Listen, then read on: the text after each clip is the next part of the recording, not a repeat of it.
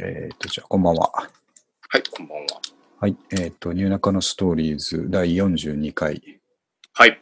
えー、ニューナカのストーリーズは、古着古本ブックオフ、グランジュオルタナ新中野。おにえー、に、にですね。に、最近は、えー、タンパク質。タンパク質。そう、あえて筋肉とか筋トレとか言わずに、タンパク質っていうところと思うんですけど、タンパク質の研究が加わっているというのが最近の状況ですね。はい。だんだん幅広くなってきました。ねうん。なかなかここまで幅広く守備範囲の広いポッドキャストはないんじゃないかって思いますけど、ね。でもこれ、あの、まあ、我々のようなアラフォーの、うん。あの、なんでしょう。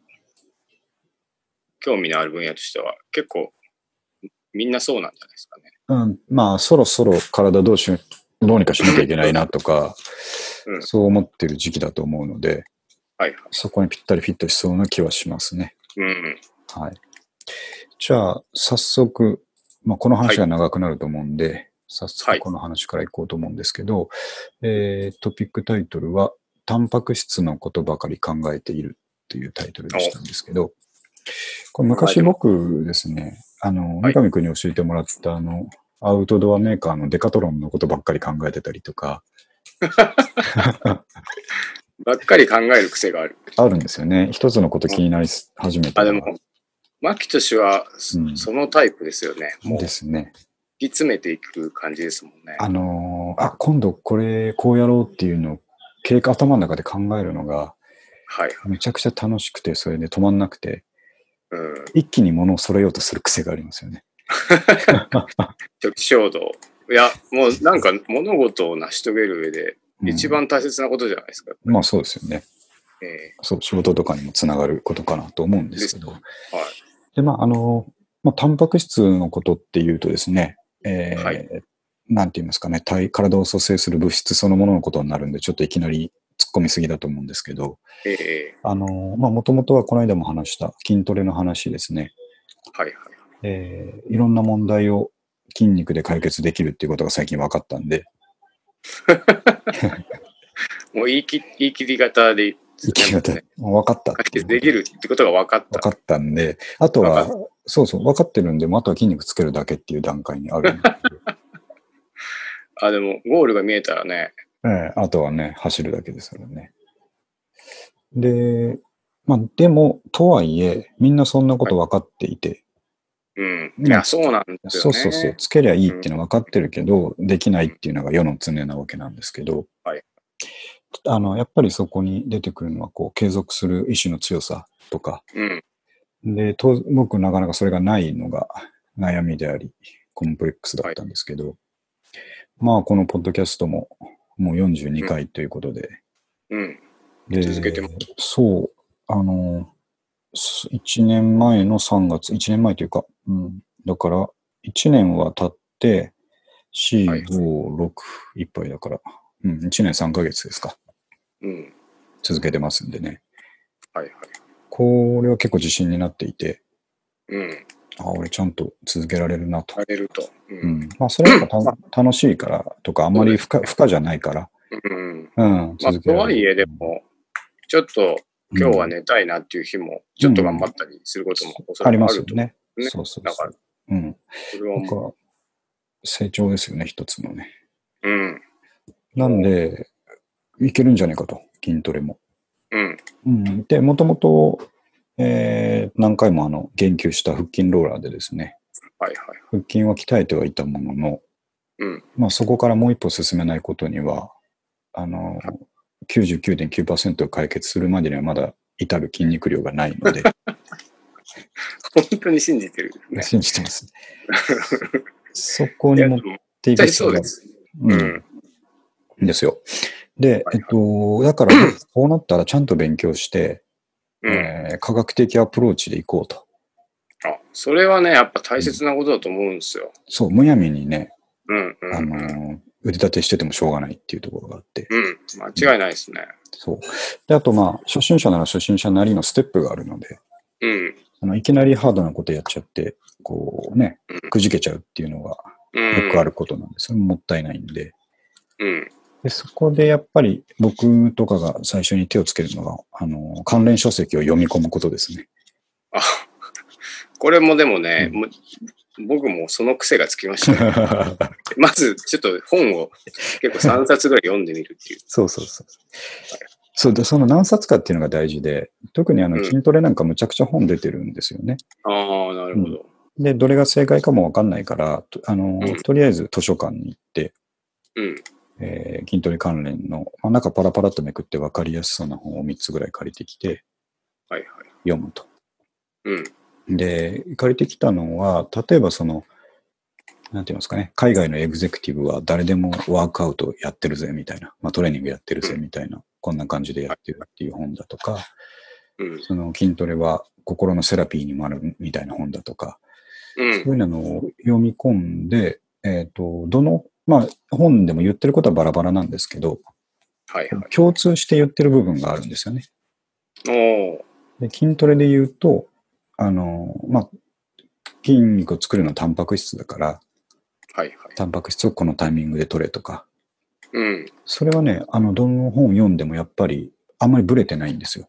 ああ、でそこは間違いなさそうですそうね。。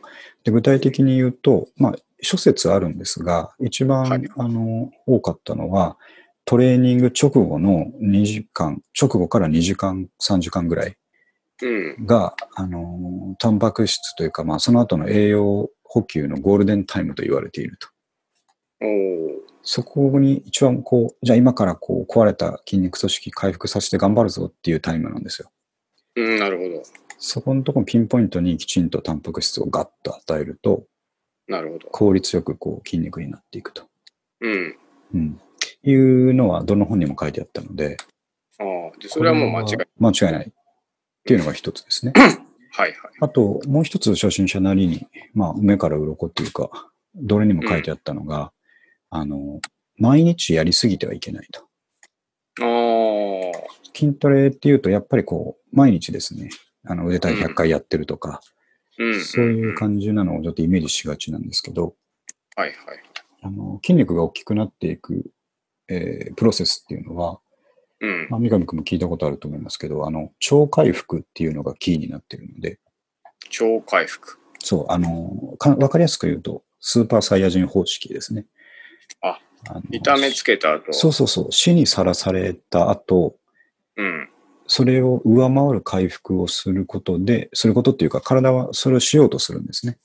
なるほど。死にさらされたから、あれを、はいあれがまた来ても大丈夫なように、なるほど。あの頃より強くなっとかなきゃいけないっていううんうんうん。本能が働くんですね。はいはいはい。で、そういうふうに筋肉って強くあのなっていくので、うん。えー筋トレによって痛めつけると。まあ、最初のプロセス、痛めつけて、こう筋組織をは、組成を破壊して、うん。で、それがタンパク質とかまた補給されながら治っていく中で、前よりも筋繊維が太くなるとか、うん。そういうことでどんどんこうビルドアップしていくんですけど、なるほど。それって毎日やってたら、ビルドアップする隙間がなくなっちゃうんですよ。なるほど。毎日痛めつけてると。治る前に。そうそうそうそう。また変に痛めつけられちゃっておかしなことになるので、はいはいはい。どの本にも書いてあったのが、2、3日空けろっていうことなんですうん。よ。一こ回。れなんかちょっと気楽な話ですね。そうそう、そうなんですよ。だから、うんあの、週2回でいいって、どの本にも書いてあるんですよね。なるほど。これがかなりね、あの、あれ、本当にいいのって思うでしょ。うん。だけど、ちょっと申し訳ない気持ちね。申し訳ないんですけど、逆に、理論的に行くにはそれが一番大事なことなんですなるほよ。うん。だから僕も今も、今はその週2回ぐらい、あの、1時間ぐらいかけて。じっくりこう、トレーニングするみたいな形に変わってるんですよね。具体的に何してるんですか、えっとですね、あのーまず、あ、さら、さらに本に書いてあったのは、うん。やっぱりですね、筋トレ始めるぞとなったら、うんあ。のいろんなとこ鍛えたくなるじゃないですか。まあ確かにね。そう、えー肩、胸、腹筋、うあと太ももとかね。うんうん。で、いろいろやりたくなるんですけど、まず、はいあの、一箇所ずつ行けっていうふうに書いてあったんです。なぜなら、その、はいまあ、一気にいろんなとこやっちゃうと、まあ、いろんなとここう回復しようとしますよね。筋腸回復しようとするんですけど、はい取れるタンパク質の量って、うんまあ、あの、上限、上限があるというかですね、なるほどう。ん、あの、ある程度決まってくるので、それを効率よく分配できないんですよね。えどっこどっこもが欲しがるんですよ、要は。ああ、全部痛めつけちゃうと、そうそう、全部痛めつけつけちゃうと、どこも回復したいから、えー、どこも欲しがって、ああ、じゃあ、しょうがないっていうふうに分け前がちょっとずつ少なくなるイメージですよね。ああ、なるほど。うん。じゃあまあ、足なら足とか、そうそうそうそう。一箇所で集中していった方がいいですね。そう、順番にというかですね。えー、なんで、具体的にっていう話で言うと、今は僕、上半身、えっ、と、肩と胸うん。を中心としたトレーニングをしていると。なるほど。で、あの、この間買った、えっ、と、99%の問題はうん筋トレで解決できるという本には、はい。その、どこを鍛えたいときはこういう運動をしろっていうことが具体的に書いてあるので、ああ、なるほど。そう、それを参考にダンベルやってみたりとか、はいはい。腕立てをやってみたりとか、うん。うん、してたんですけど、はいちょっとさらにこう一歩進めたいと思って、おっていうのがあんまりこう家でですね、はい。しっとりやっていても、うん。うん。なんかこう、モチベーションとか盛り上がりに欠けるところがあるんで、まあまあ、確かにね。そうそうん、う。なんで、あの、ジム行くぞと。ついに。うん。ついにそういう舞台装置を整えなきゃいけない。まあでも確かにね、家で黙々とやるとちょっと辛くなりそうですもんね。そうなんですよね。なかなかこう、モチベーション。だから逆に言うと、家でしっかりできてる人ってすごいなと思うんですよね。うんん。結構もうなんか1000人の域ぐらいに行っちゃってるなと僕からすると思うんですけど。場所変えるだけでね、なんかちょっとやる気出たりしますからね。そうそう。あと周りのみんなもやってるっていうのが、やっぱうんりかなりのこう、モチベーションになると思うんですよね。はいはい。うん、ですが、ジム。はい。ですが、はいまあ問題となってるのはコストですよね。ああ、うん全くわかんないですけど、まあ月額で行き放題みたいなの多いらしいです多いです。ね。新中野にも2カ所ぐらいあるんですよ。うんうん。24時間やってて、月額で行き放題みたいなところ。はいはい。ただね、あの僕調べでは、やっぱりどうしてもそういうところは月額5000から1万の間ですね。ああ、結構しますねうん、。します。うんこれはね毎月出てくると思うとね、なんか。そう。うんなかなかね、あのー一歩踏み出せないですよね。だって家でやれば0円なんですもん。そこがね、また難しいところですよね。そうそう。モチベードラムションっていうの叩こうと思ったらね、はあ、そうそれそれそれ。しょうがないなってなるけど。そうですね。うん家でできちゃうわけですから、0円で。うん。うん。ただ、モチベーションはどうだろうというところがあるわけですよね。うん。うん。で、ここで、えー、頼りにしたいのがはい。行政ですね。おそう。なるほど自自治体です。ここで頼りにするのが。これはいいですね。そう。で、うんえっと意外と盲点なんですけど、ただ知ってる人はむちゃくちゃ知ってて超活用してるんですけど、うん。まあ東京だったら多分どこの自治体にも、はい。えースポーツセンターみたいなのが数箇所区内にあって、うん。で、ジムを備えてるんですよ。なるほど。うん。で、ただ、その民間のジムと違うのは、えーと多くの場合、きちんとしたトレーナーさんがいるわけじゃなくて、ああ。監視員みたいな、まあ、係の方がいて、はいはい。別に教えてくれるわけじゃなくて、あの、うんあるマシン自由に使ってくださいというスタイルですね。なるほど。うん。だけど、コストがうん。恐ろしく安いですね。ああ。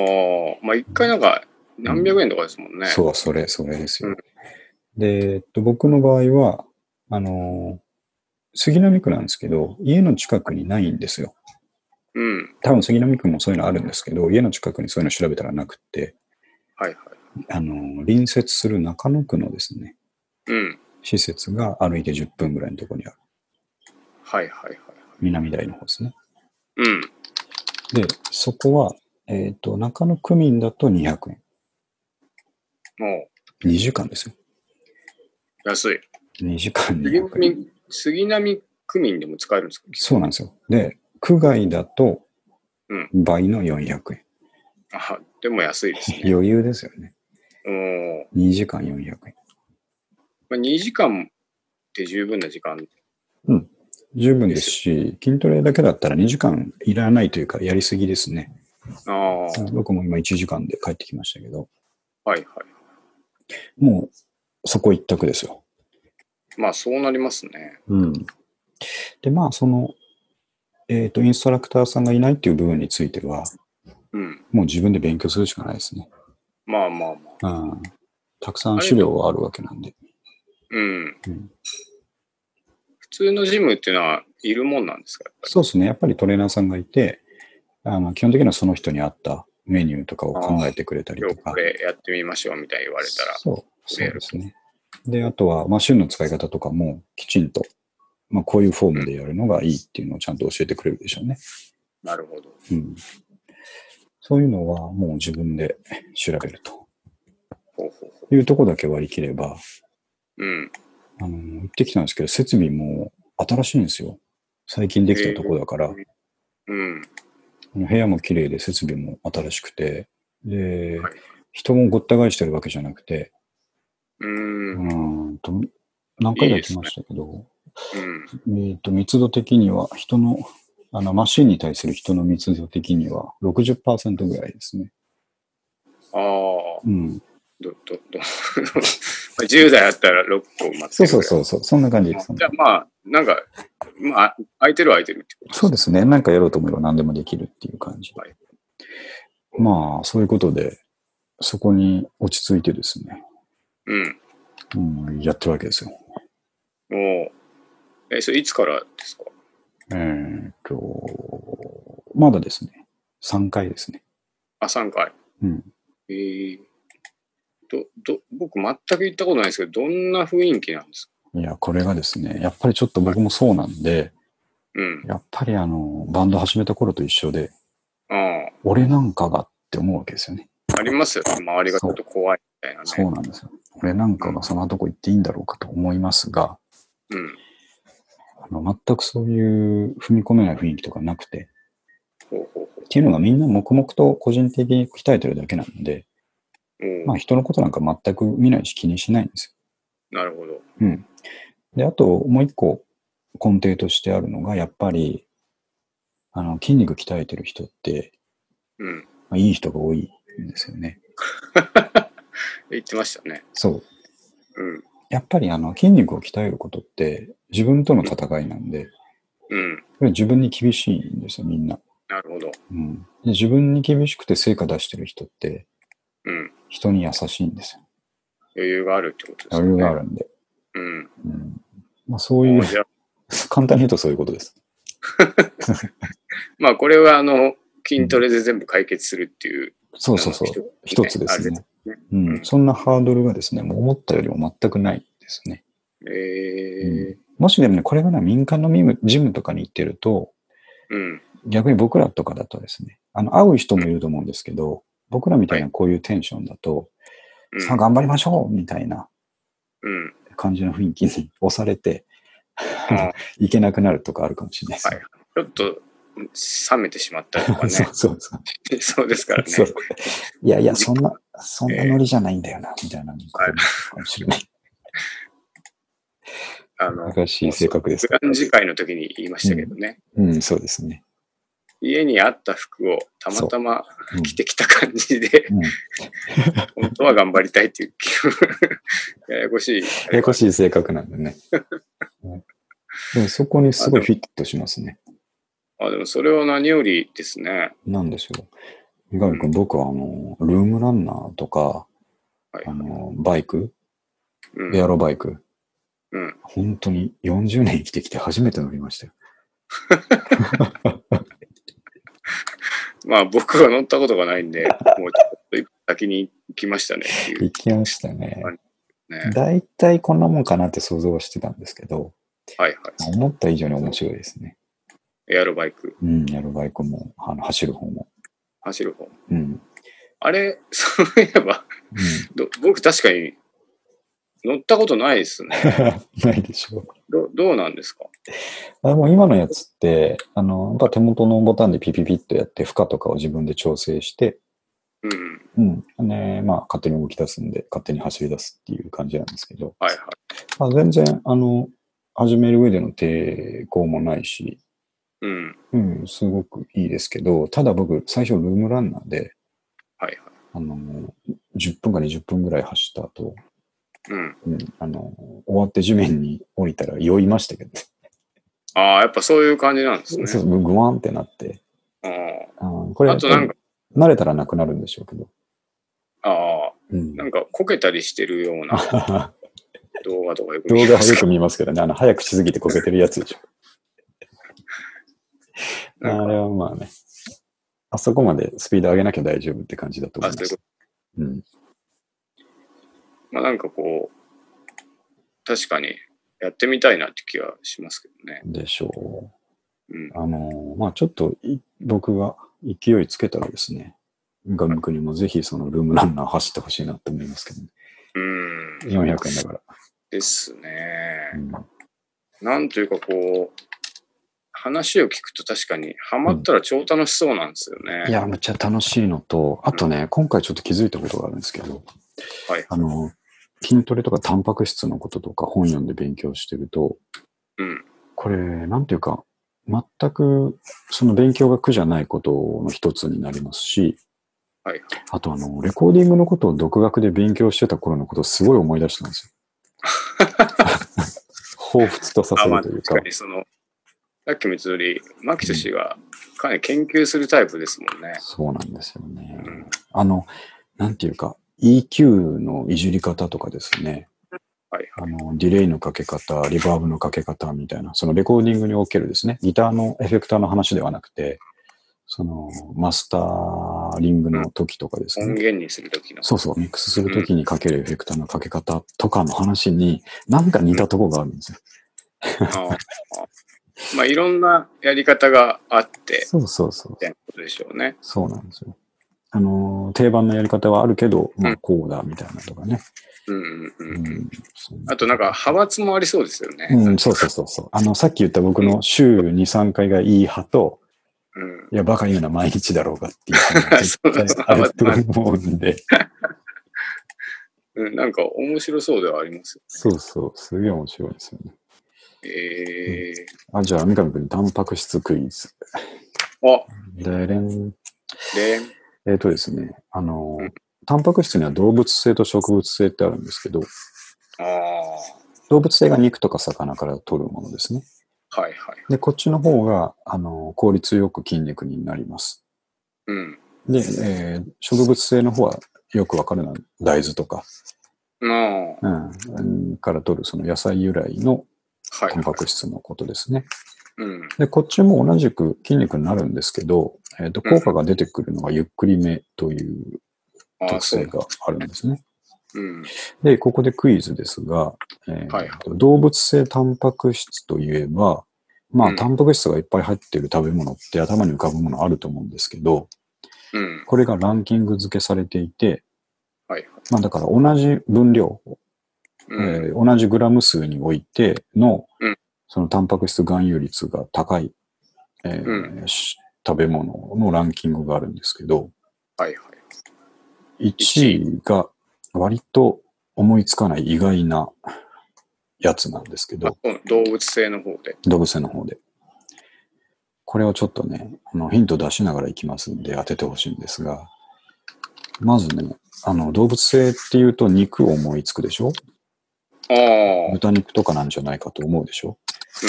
これが1位は肉じゃなくて魚なんですよ。え、マジっすか？マ僕、ジささみかと思ってましたけど。そうそうそう、ささみはね、ささみはね、あ、ささみは結構ランキング後ろなんですよ、実は。あ、ささみ、みんなささみ食うじゃないですか。食いますけどね。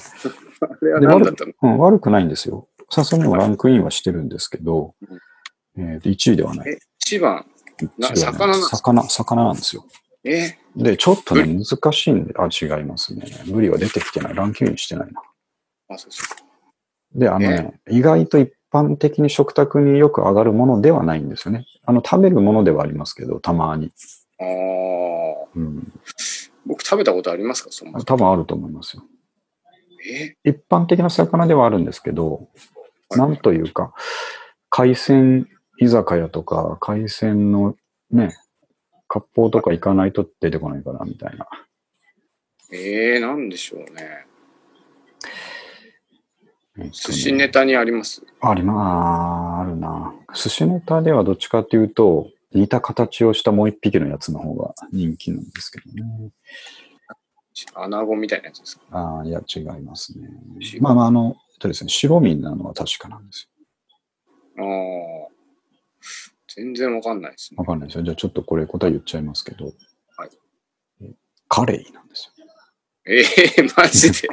マジ意で。外なところが。絶超意外でしょ。あれが一番いいんですか？あいつ、ええあいつが1位です。まさかの。うん、まあ、そうえ、ささみとかより？うん、ささみより上マです、ジですか？鶏胸結肉よりも上。したね。ええカレカレーですね。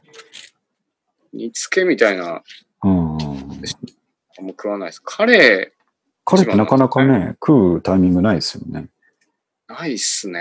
あれちょっと最近は高いんだろうな、カレーって。昔なんか給食とかに出てた思い出あるんですけどね。ああ、カレーのフライみたいなやつ。フライですよね。唐揚げみたいな。そうそうそうんん。ああ、もうなんかここ数年食ってない気がする。居酒屋で出る感じでもないです。そうそう、そうなんですよね。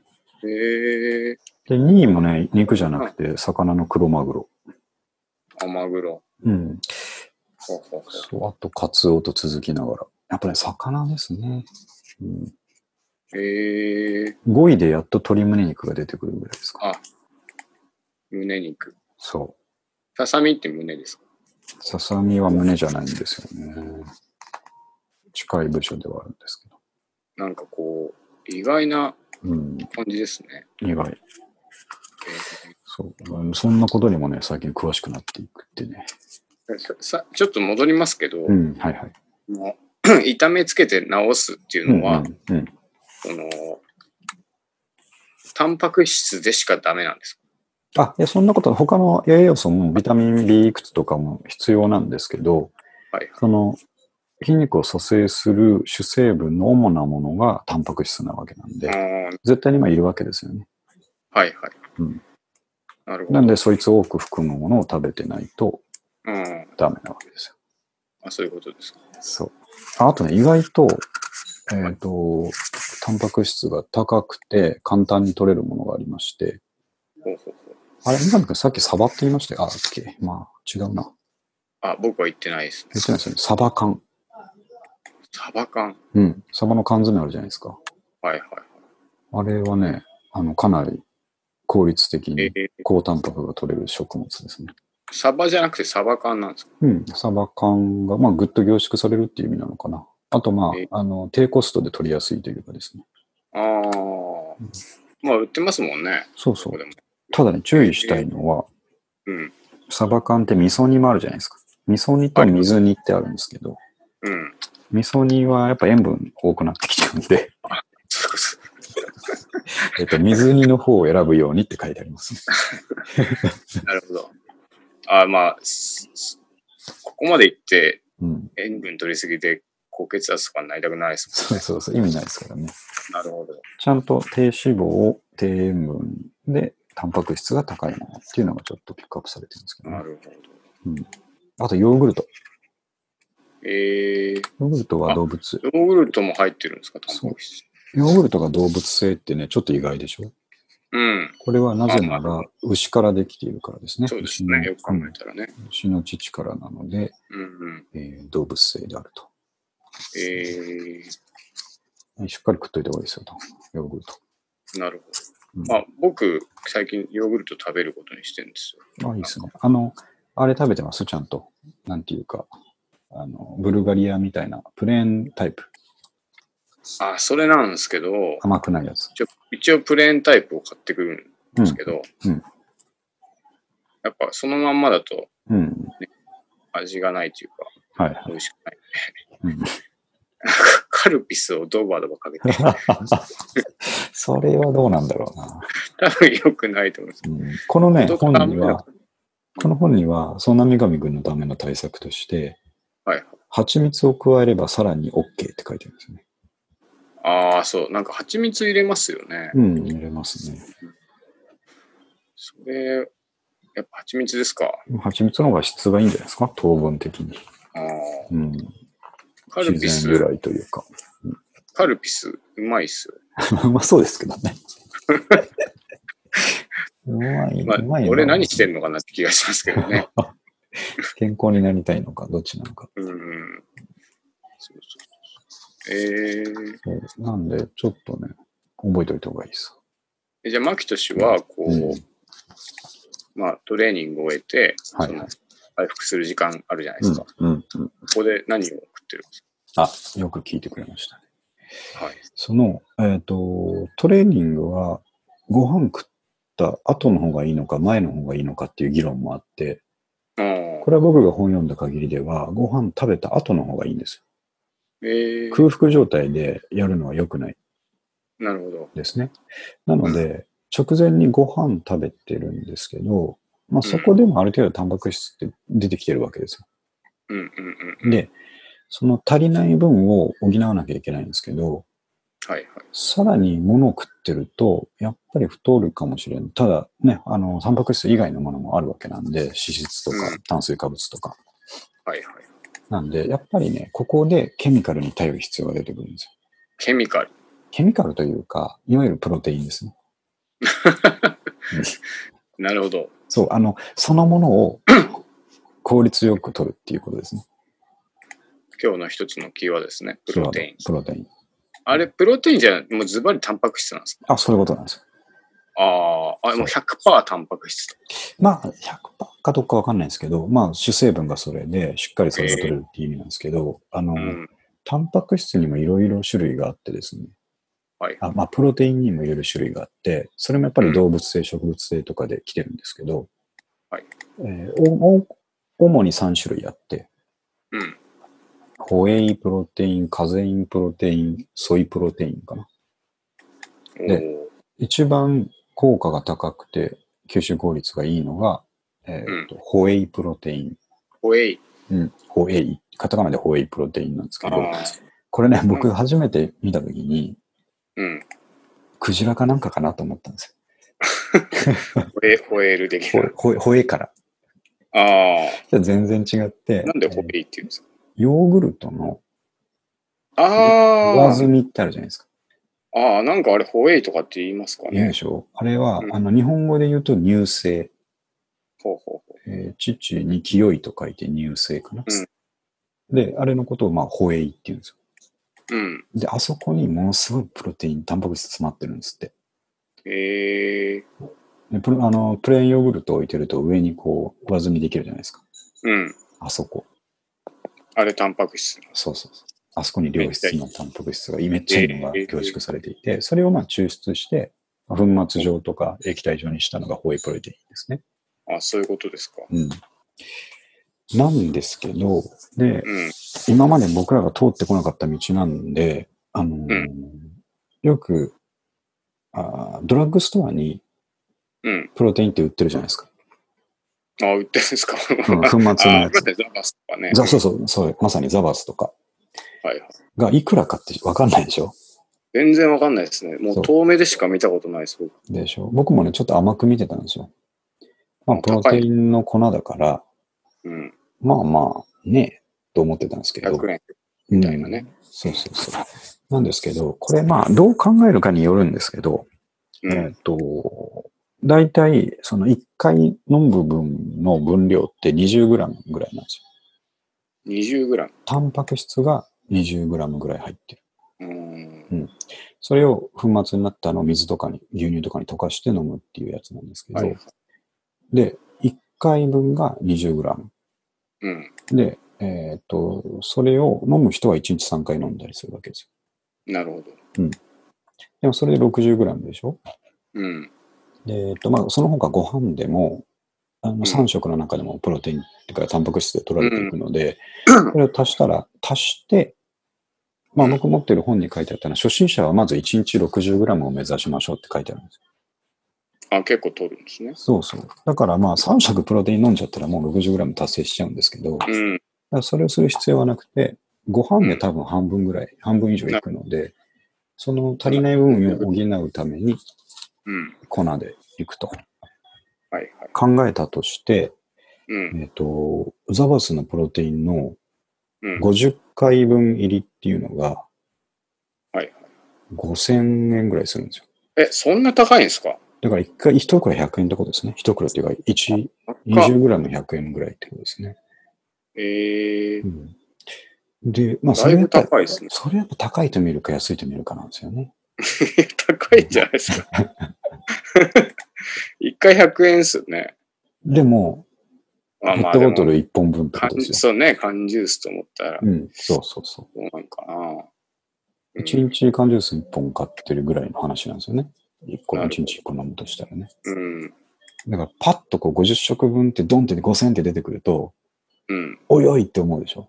はいはい。だけどやっぱり分割して考えると、まあそんなもんかなっていうところもある。なるほど。まあそうそうっちゃそうですね。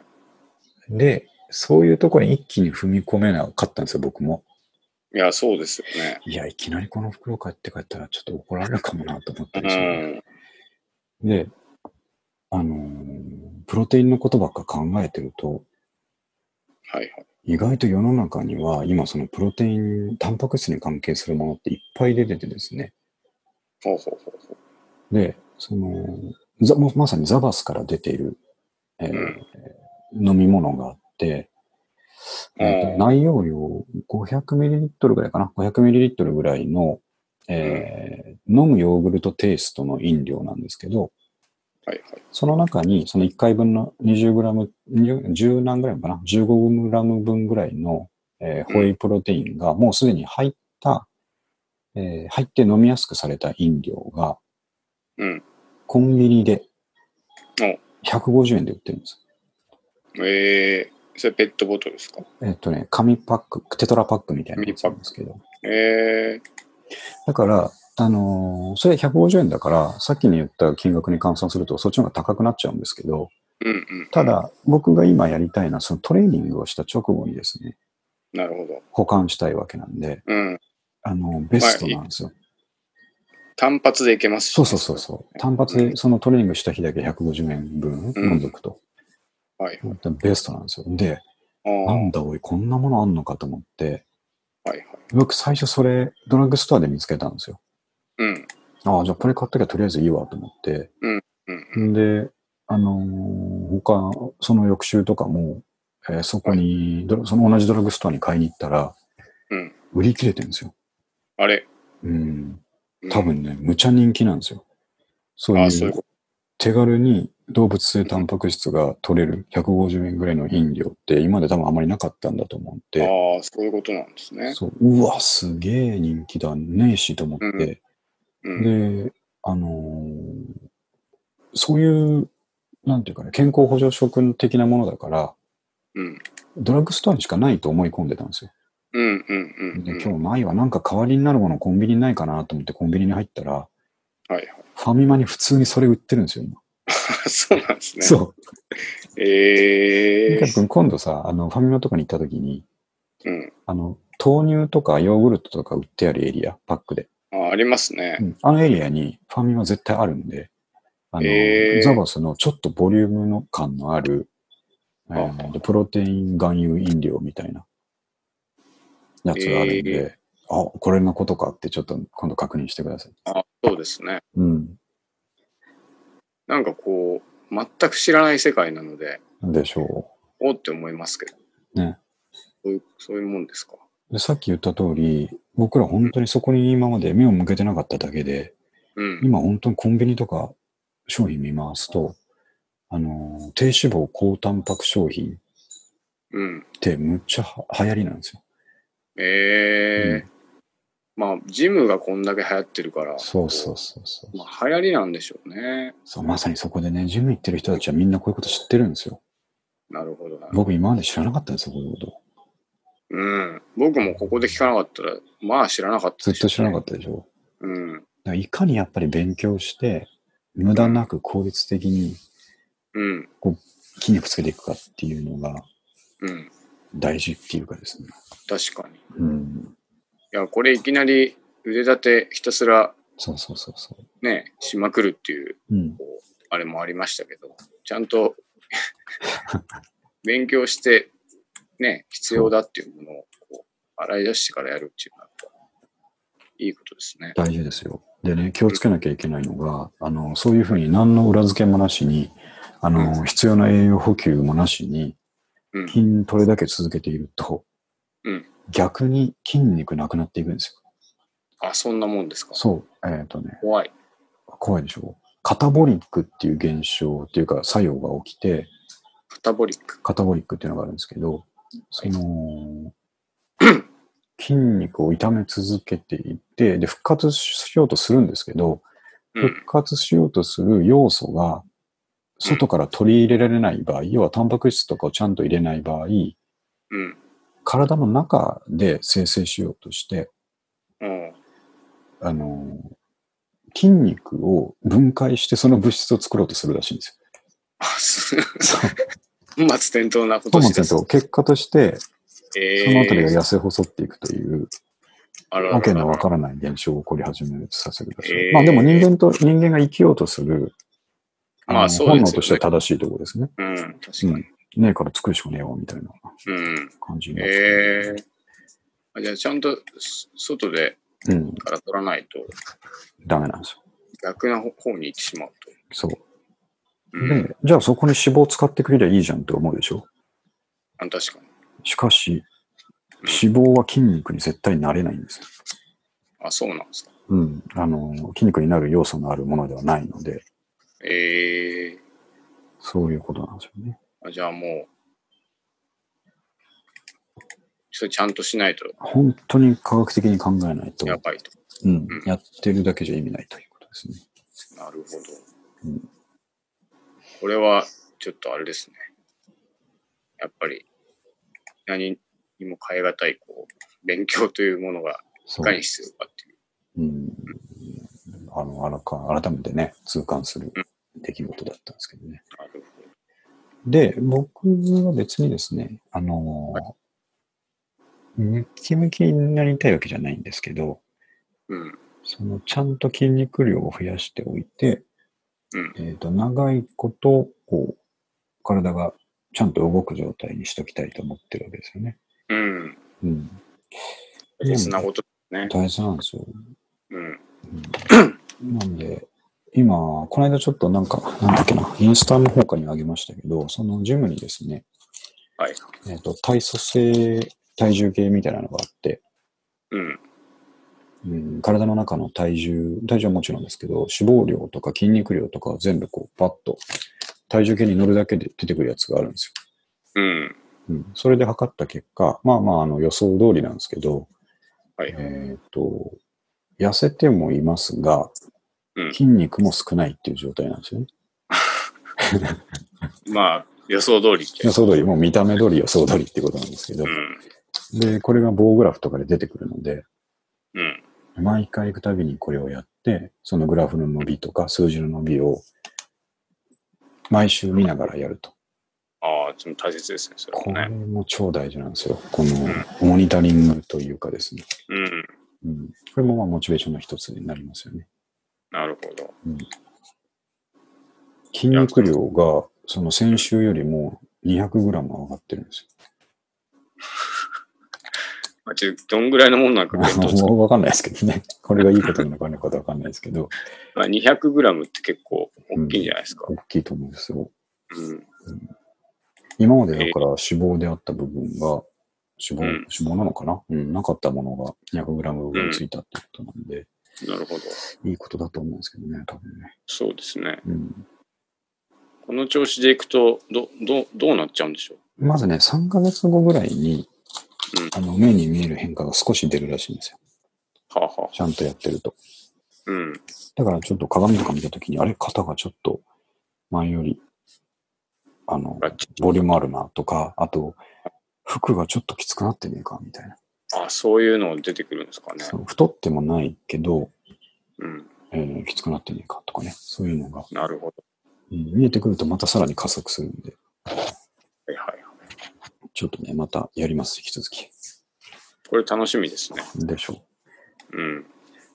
う。いや、だから前も言いましたけど、三上くんとね、最近このリモートで会話してるばっかりだから、あの、会ってないんですけど、まあ、そう次会うとき楽しみです。でしょう。だからなるべくちょっと長いこと会わずにおいて、言ってましたね。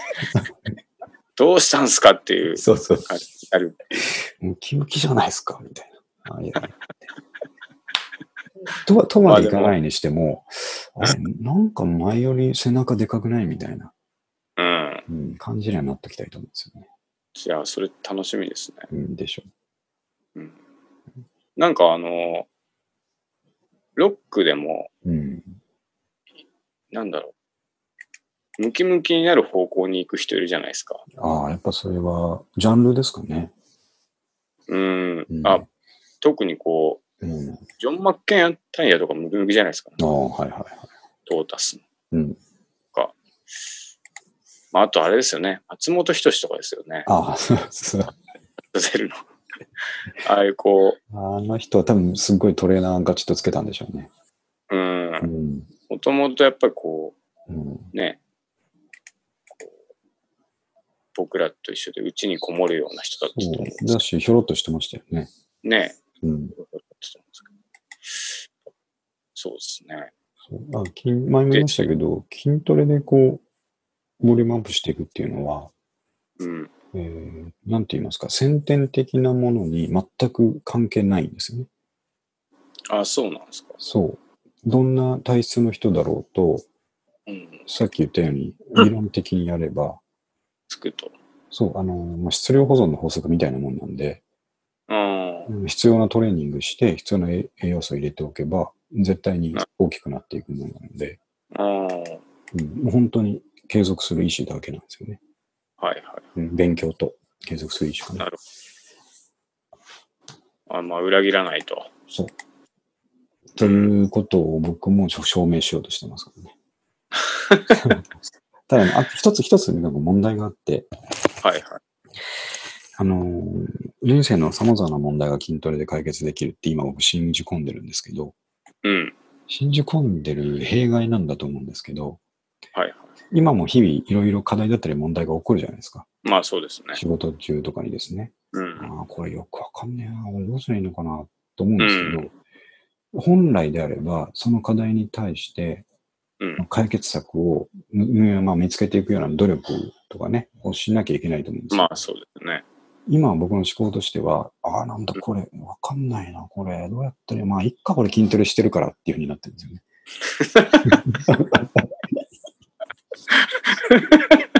などういう、どういうことですか？全然わいずれ解決するっていうふうに、ああ、してるから、そうそうそう今はちょっと、もうそうわかんないけど、うん。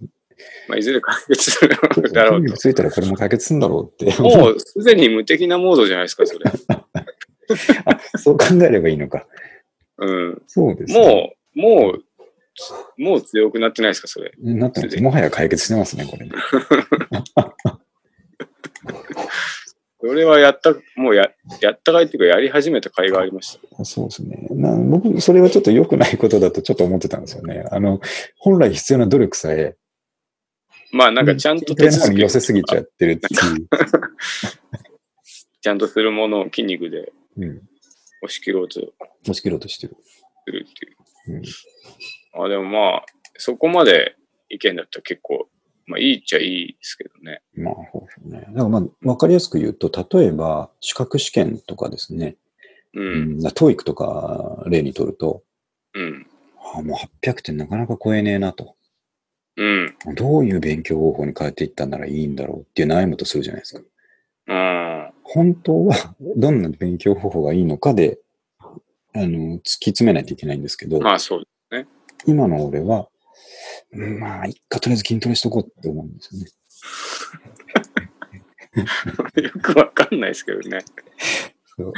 まあ、それで解決するらしいし、ちょっとそれで 筋トレしとこうかなってなっちゃってますね。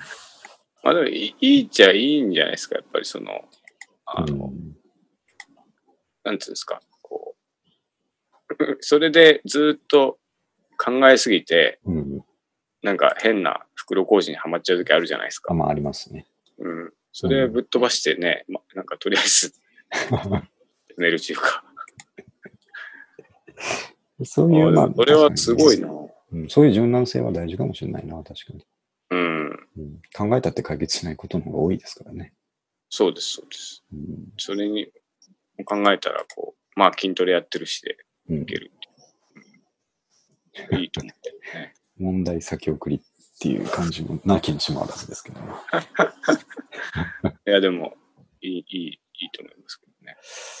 まあ、わかりました。じゃあちょっと、ね、これで三上君今1時間ぐらい喋っちゃったんですけどね。マジですか？割と割とこはう、いするっと聞いてしまいましたね。ね、やっぱこかつ、う、うん、まあ、僕、やっぱわ、お思ったより知らないなって自分で思いましたね。いやいや、僕目から鱗の話ばっかですよ。一冊本読むだけで。うん。はいで、あと悔しいのは、はい。こういうことを知ってる人が世の中にむちゃくちゃいるんだなと思ってですね。だあジムで筋トレしてる人なんかみんな知ってるんですよ。さっきも言いましたけど。まあまあまあ、うん。知れてよかったですね。よかったですよね。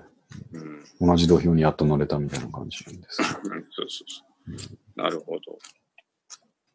あと、あの、三上君に一言言っておきたいのは、はいはい。あのまあ、これから三上君も同じ道に進むかどうかわからないですけど、うん。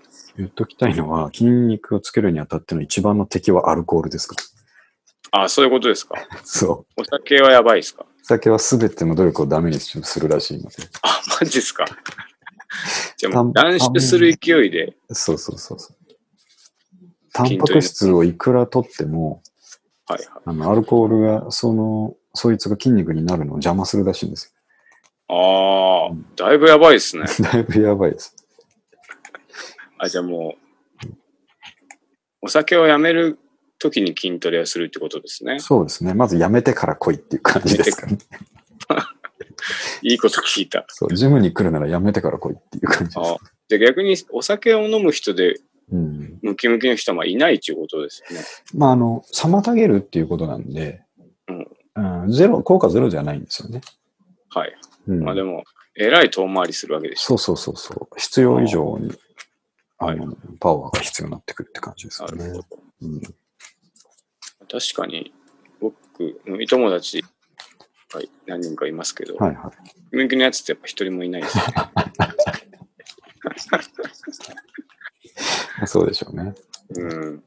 しょうがないっていうことなんでしょしょうがない。それはしょうがない。はい。う。じゃあね、三上君、ちょっと他にもネタ用意したんですけど、はい。まあなんか、お後がよろしいようでというか、そう、そうですね。うん、今日、今回も筋肉の話だけしたっていうことで、うん。こういう回があってもいいかと思いますけどね。確かに。はい筋肉の話はでも、その、さっき言った通り、はいこう、研究する要素がある程度あるので、うん。ハマりますね、ちょっと、ね。たまりますよ。うん。そう。なるほど。僕は、あの、プロテインもそうなんですけど、はいはい。コンビニ、あ、さっき言ったように、あの、低脂肪、高タンパクのブームが来てるっていうのの一番如実にわかるのが、うん。サラダチキンですよ。ああれ、あれ。あれ、えらい売れてるらしいですからねめち。ゃくちゃ売れてますよね。うん。僕、でも、そんな中においても、実はあれ買ったことなかったんですけど、はいはい。最近ちょっと食べるようになりましたね。うん。ううん。まいっすよね、あれ。うん、うまいし、ちょっと食べとこうと思って。で、あとね、ど、何の食べ物を手に取った時も、うん。今まで見たこともなかったのに、あの、うん。栄養素表書いてあるじゃないですか、大体。はいはいはい。炭水化物何グラムとか。うん。うんで。そこのタンパク質のとこも毎回見るようになりましたもんね。あ、本当ですか。うん。そこまでいくと、こう、まあ、筋肉だけじゃなくて、そう普通にあの、なんだろう。栄体に養学良さそうですみたいなね。うんう。ん。そういうとこにも頭にくるようになりますよ。なるほど。いいことばっかりですね。ですね。じゃあ、じゃあそういうことで。筋肉の話話ででいきましたね、1時間。行きましたね。うん。これはテーマがあはっきりしててよかったなと思いますけど。確かにね。でもね、あと用意した話もね、すごいちょっと面白い話ばっかだったので、まあでも、ちょっと次回でもう、ん、次回に別に。ぜひ話したいと思いますので、うん。